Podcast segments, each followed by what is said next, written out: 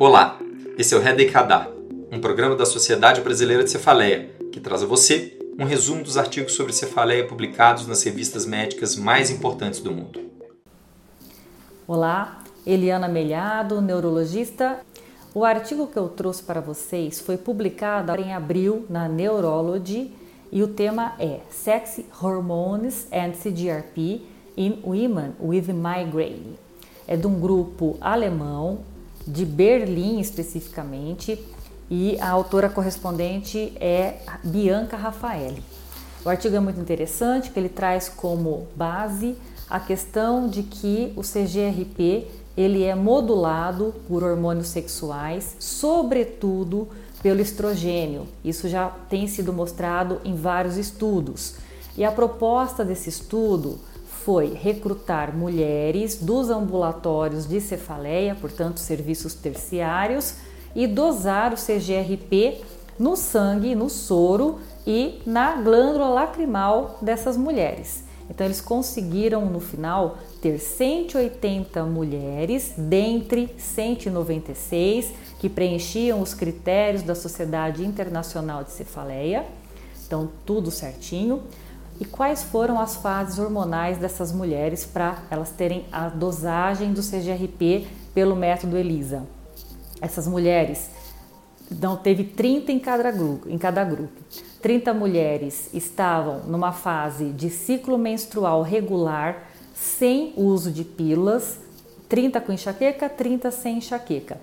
30 mulheres estavam em uso de contraceptivos orais combinados, 30 com e 30 sem enxaqueca. E 30 mulheres estavam na pós-menopausa, 30 tinham diagnóstico de enxaqueca e 30 sem diagnóstico de enxaqueca. Essas mulheres, então, 180 no total, tiveram a dosagem em duas visitas, no caso das mulheres em ciclo menstrual regular, duas visitas das mulheres em uso de pílula e uma visita em qualquer fase nas mulheres pós-menopausa. Elas tiveram a dosagem, então, de hormônios sexuais, progesterona, estrogênio e também a dosagem do CGRP pelo método ELISA na glândula lacrimal e no plasma. E os resultados foram bem interessantes.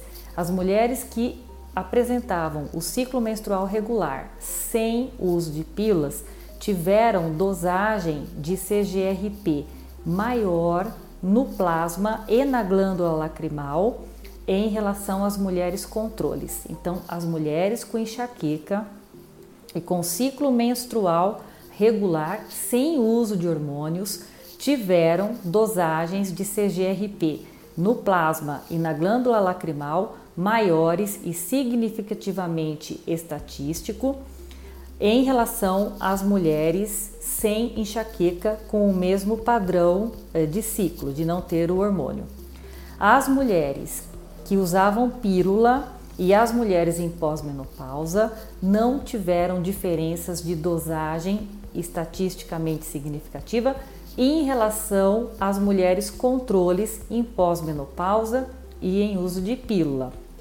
E a comparação entre os grupos com enxaqueca.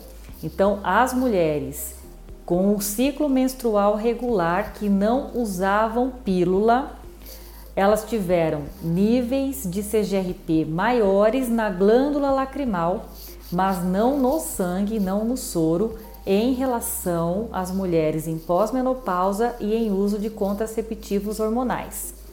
Então é interessante porque parece que o ciclo menstrual regular sem hormônios realmente ele interfere nos níveis de CGRP. Esse é um primeiro ponto.